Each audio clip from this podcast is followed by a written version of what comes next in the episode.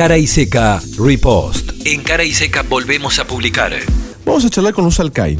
Ella es periodista del sitio Página Política, licenciada en comunicación, para hablar de este tema. Hola Luz, ¿cómo andás? Buen día, che, ¿qué decís? ¿Cómo te va? ¿Cómo andan? Bien, bien, bien. Efectivamente viene el, el debut pleno de la paridad integral, pero con un, digamos, la ley hay que cumplirla y el Estado provincial se va a partir en dos para distribuir los cargos eh, de la legislatura, del Ejecutivo y también eso va avanzando en la justicia.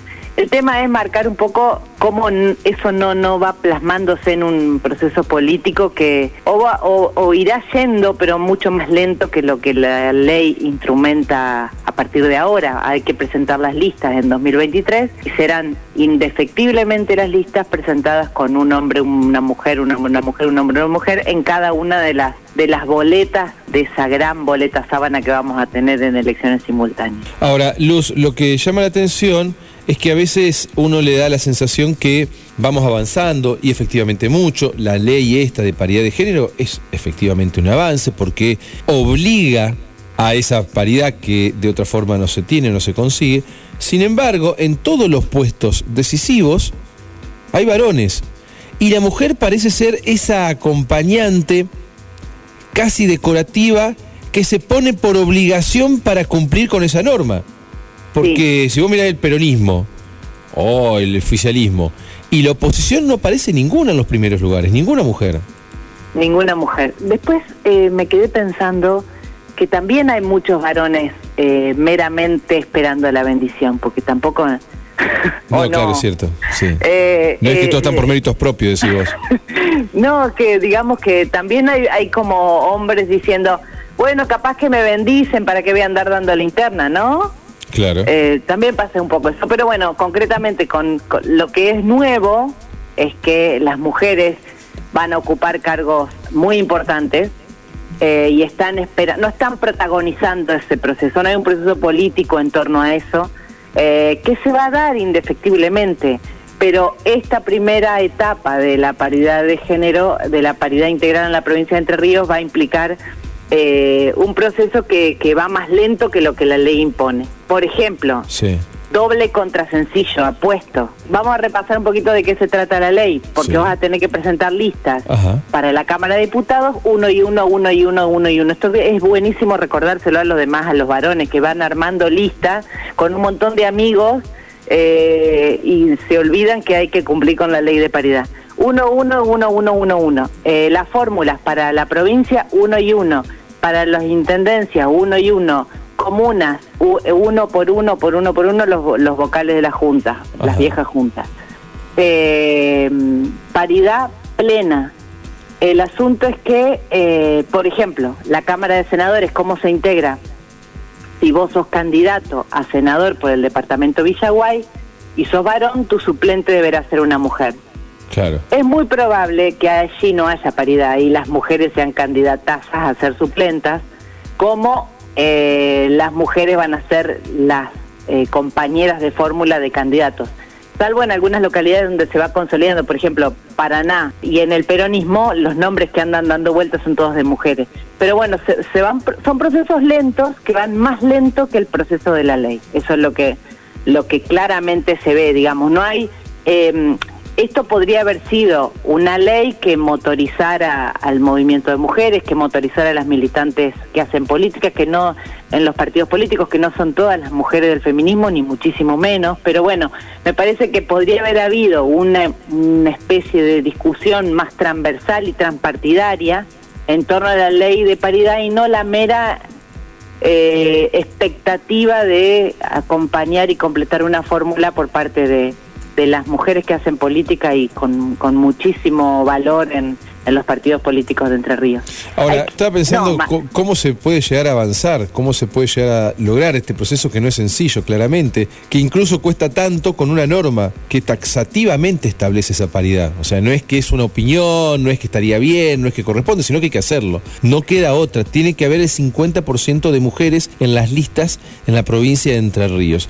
Ahora, sin embargo, vemos que es muy difícil, más allá de este hecho político sustancial, que sería otra discusión, o en todo caso una discusión que va junto con esta, sobre cómo se conforman nuestras democracias, cuando sigue siendo lo importante el dedo. Y terminan siendo unos y otros los que deciden con el dedo quiénes van a ser nuestros representantes. No hay tampoco tantas opciones. Hay dos o tres que aparecen dentro de las listas, dentro de las posibilidades reales, y fueron elegidos en un cuartito entre dos o tres personas, y capaz que ni siquiera tantas. Más allá de ese, de ese otro debate. Y en ese debate tan chiquito, tan pequeño, no pareciera tener un lugar preponderante la mujer. Digamos, hay pocas mujeres en la rosca con todo lo bueno que ello tiene, ¿no? Pero bueno, digamos que será un proceso lento y que vamos a hacer memoria porque en 2008 eh, cuando hubo que reformar la constitución en cumplimiento de la ley de cupo entrerriano que era bastante pijotera, eh, establecía un cuarto de, de,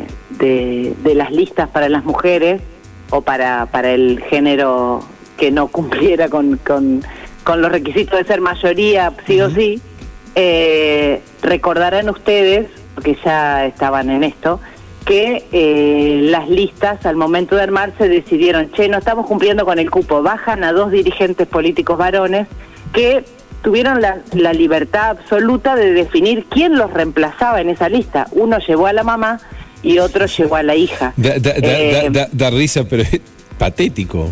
Así fue. Y podían haber sido grandes dirigentes, convertirse, reformar la constitución de la provincia de Entre Ríos, pasar por un proceso histórico y devenir indirigentes, pero nunca más las vimos. Ni a la madre de Argain ni a la hija de Gastaldi. Eh, la verdad que de ahí para adelante no podemos más que avanzar, me parece. Pero bueno, el sí, como muy, muy, muy bajo el piso. Ahora, Luz, yo la pregunta es, ¿esto incide, impacta en el electorado? Porque también podrían empezar los cambios cuando uno lo saca de la rosca, del microclima político interno o político general, pero más pequeño, si dice, che, pero en el electorado, ¿Cuánto incide? Digo porque también habla como nosotros como de nosotros como sociedad. ¿Cuánto incide y cuánto impacta el lugar que le otorga a la mujer cada uno de los sectores políticos? ¿O es algo que en todo caso incide o impacta de manera muy pequeña? Yo he escuchado muchísimas veces, no, no pongan mujeres porque no miden. Ah. ¿Qué sé yo? También tenemos a Bullrich, a Cristina, a Lisa Carrió, digamos, eh, no, no, no es que no es que, que son de mujeres de armas llevar pero eh, me parece que, lo sí hay, sí hay casos concretísimos sí, digo este, para ser literal perdón. exactamente. El asunto es que me parece que lo importante es que después empezamos a buscarle el pelo en la leche a las mujeres que son dirigentes. O nos caen antipáticas, o nos caen, eh, nos parece que, no tienen buen tono. Eh, que nos parece que son un poco soberbias o que son un poco boludas. Digamos, tenemos muchísimos, toda la violencia de género la ponemos cuando miramos a las dirigentes mujeres.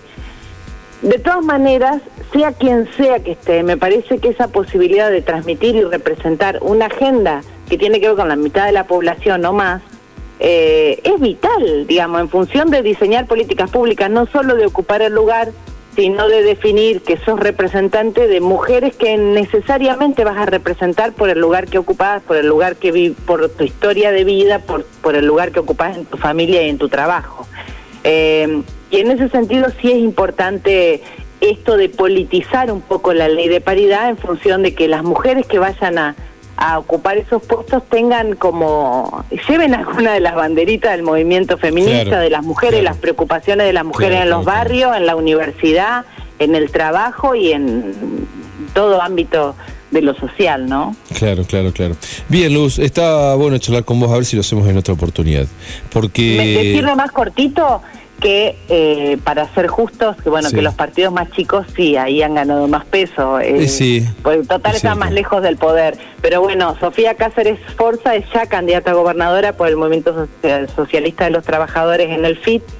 Eh, y la última candidata de la ultraderecha eh, fue Miriam Müller, que convirtió a la fuerza, a su partido, que era Partido Conservador Popular, en, en tercera fuerza en 2021 sin embargo, hoy por hoy ese sello que podría representar a mi ley en Entre Ríos ya la corrió a ella y puso a Echeverre como candidato. Pero bueno, eh, esas dos expresiones em, han tenido mujeres como referencia primera, ¿no? Valía, valía la pena la, la charla, Luz, está, está buenísimo que por lo menos podamos reflexionar sobre esto y marcarlo, no es que nos pasa inadvertido, es una, una problemática, eh, bueno, ustedes que están en esto de, de la militancia, eh, saben que esto no es sencillo, que la construcción es cotidiana, que la norma no alcanza, que la iniciativa no alcanza, que está buenísimo el proyecto de ley, que está buenísima la ley, pero a la luz de los hechos todavía falta bastante. Falta mucho, sí. Gracias por estar, Luz, y por el aporte. Que anden bien, un beso. Un beso grande, que sigas bien. Cara y seca. Palabras que desafían el tiempo. Preferimos desconfiar.